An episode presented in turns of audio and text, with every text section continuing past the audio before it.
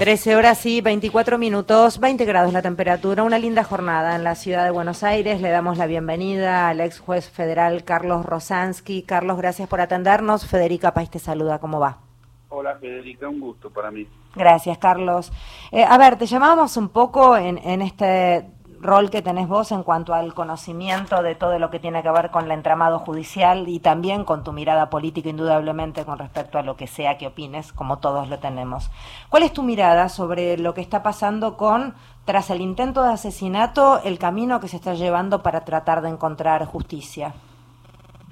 Mira, es, es para escribir un libro sobre López en realidad porque es, eh, es, es una instancia importante del pasaje al acto. Es decir, el lofer incluye una persecución, sabemos todos eso, y, en este caso esa persecución que por un lado se está llevando adelante en el juicio de vialidad, que ustedes conocen, pero, pero pasa al acto en el atentado físico de asesinato. Así que me, me, parece altamente preocupante el hecho, una tragedia, y al mismo tiempo preocupante la, la situación judicial de la investigación, Federica. O sea, vos entendés eh, que este, este acto que finalmente por suerte esa bala no salió, es la resultante de tanto odio explicitado de diferentes maneras también desde la justicia. Eh, sí, explicitado e inducido. Es decir, hay un nexo causal, no es, eh, no es mágico, sino que hay una causalidad. Esto se fue generando, no es nuevo, arranca con un saqueo y luego sigue con una manipulación y, la garantía de impunidad que se le está dando a los saqueadores hay que vincularla con esto. Por eso te repito, el juicio que está pasando en vialidad, un escándalo jamás, yo por lo menos 42 años tengo de título, nunca vi una puesta en escena como la del juicio de vialidad.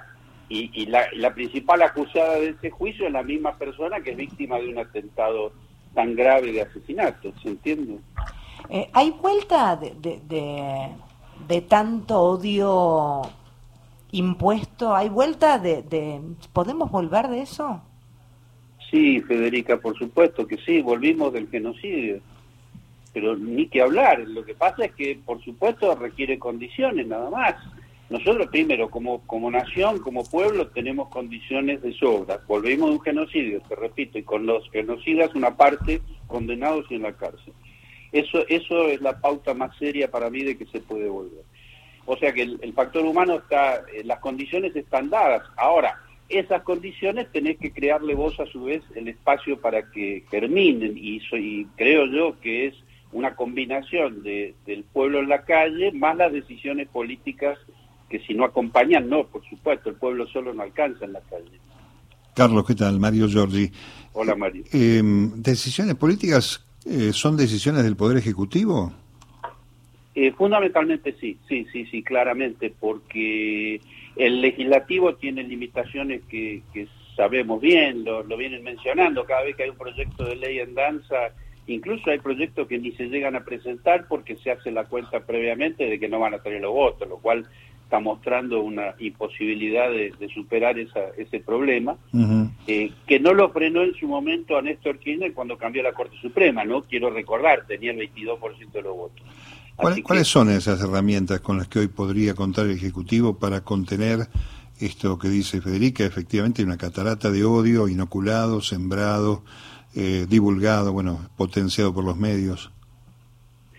Mira, eh, para mí hay un primer paso que es eh, hacer el diagnóstico correcto. Diagnóstico me refiero a aceptar de que esto no es algo aislado, sino que forma parte de una organización que ya lo hemos hablado con ustedes, que no es nacional, es transnacional, porque el saqueo tuvo derivaciones en el exterior con, con todo lo que sucedió con las cuentas eh, offshore, etcétera, y para eso hay una legislación específica que Argentina firmó en el año 2000 que se llama eh, se llama Convención Internacional eh, contra la Delincuencia Organizada Transnacional. No sé si lo habíamos hablado, pero es una convención que está pensada y elaborada y firmada en la ciudad de Palermo en, conmemoración de la lucha contra la mafia, precisamente para aplicarse a situaciones parecidas a la que estamos viviendo nosotros. Entonces, te, te, digo nada más como uno de los tantos ejemplos de una, de una legislación que no se utiliza, no se menciona, y bueno, en alguna medida es un círculo vicioso, porque tenés, tenés una, un poder judicial infiltrado por parte de esa organización, Mario.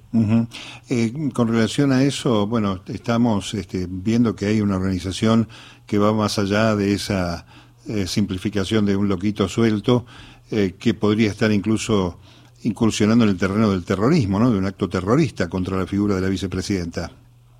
Sin duda, lo que pasa es que lamentablemente, y este, es un aspecto negativo, la posibilidad de salir adelante por supuesto es positiva, pero parte de lo negativo es que este juzgado con este fiscal eh, de ningún modo van a avanzar más allá de un círculo inicial y a lo sumo un poquito ampliado, cuatro, cinco, seis personas, pero siempre hablando de loquitos, no al, al, verdadero círculo externo que es mucho más fuerte, que está alrededor de estos loquitos.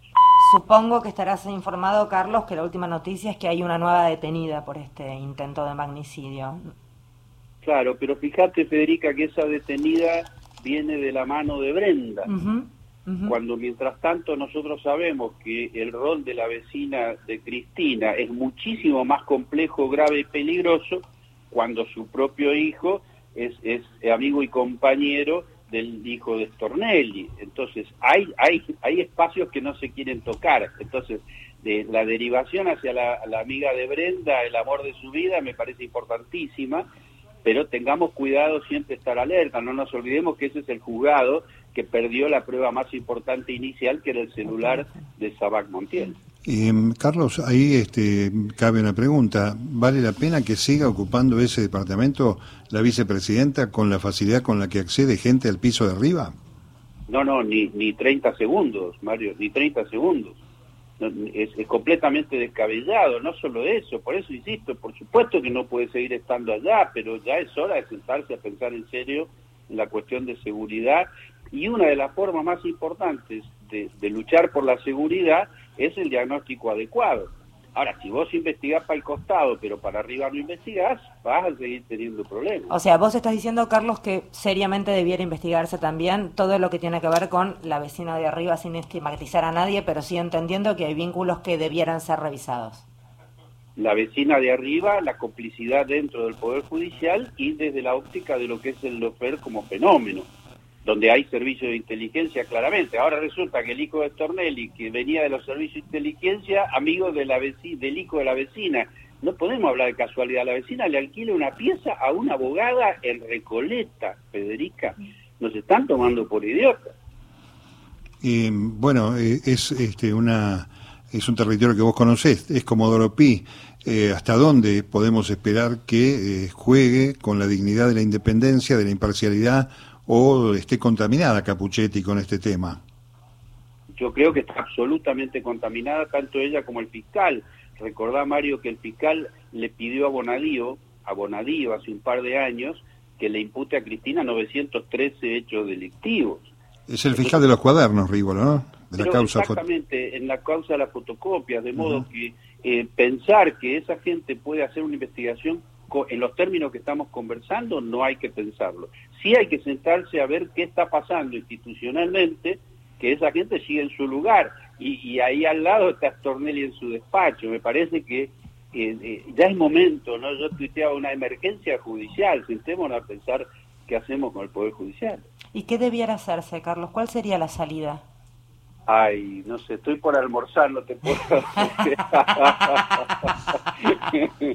no, Federica, eh, es que se ve tan intrincado y para los que no entendemos, uno siente que no hay salida. ¿Entendés lo que te digo? Vos me mencionabas, porque yo te preguntaba, ¿cómo se, se, desarticula el discurso de odio? Vos me hacías referencia a la dictadura y yo pensaba mientras te escuchaba, digo, en la dictadura hubieron hechos innegables, por lo tanto ahí no hay discusión, vos no podés debatir un desaparecido, vos no podés negar una tortura, vos no podés negar un bebé robado. Acá es más difícil porque acá te dicen, acá no hay discurso de odio. ¿De dónde? No existe la persecución. ¿Dónde ves que yo te persigo? Y es más, eh, la discusión pasa desde un lugar de perspectiva mucho más difícil de comprobar. Federica, el negacionismo de la derecha de nuestro país es similar al negacionismo de los genocidas que también decían las desapariciones no existieron. ¿O estoy equivocado? No, no estás equivocado. Bueno, entonces si el, si, si el negacionismo es similar, bueno, empecemos a analizar que ese sector no está teniendo la atención que se le debe. Entonces, eh, yo le respeto muchísimo la misa, viste, ecuménica, bienvenida. Ahora, si creemos que con eso vamos a resolver el problema de una derecha violenta, no lo vamos a resolver. Pero sí te vuelvo a insistir con el comienzo de lo que conversábamos. Hay material de sobra en la República Argentina. Es, es, eh, desde ese punto de vista, menos mal. Si no, te juro, no estaríamos conversando hoy. Tenemos, tenemos millones de personas que están dispuestas a apoyar cualquier medida positiva, pero que la dicten, por Dios. Sí, y yo además, y, con esto te despido así vas a almorzar, este, eh, yo estoy convencida de que somos mucho más los que no abonamos al discurso del odio. Yo estoy absolutamente convencida que la gran mayoría de la gente no abona al discurso de odio y que es cierto que el discurso de odio, embanderado en algunos, con algunos amplificadores, suena muy fuerte, pero creo que somos mucho más los que no creemos en el discurso del odio. Mira, tenés tanta razón que si no fuera de esa manera no habría país. Eh, gracias, Carlos. Un beso enorme. Igualmente para ustedes, cariños. Carlos Rosansky es quien hablaba, ex juez federal. Hablaba ex juez federal.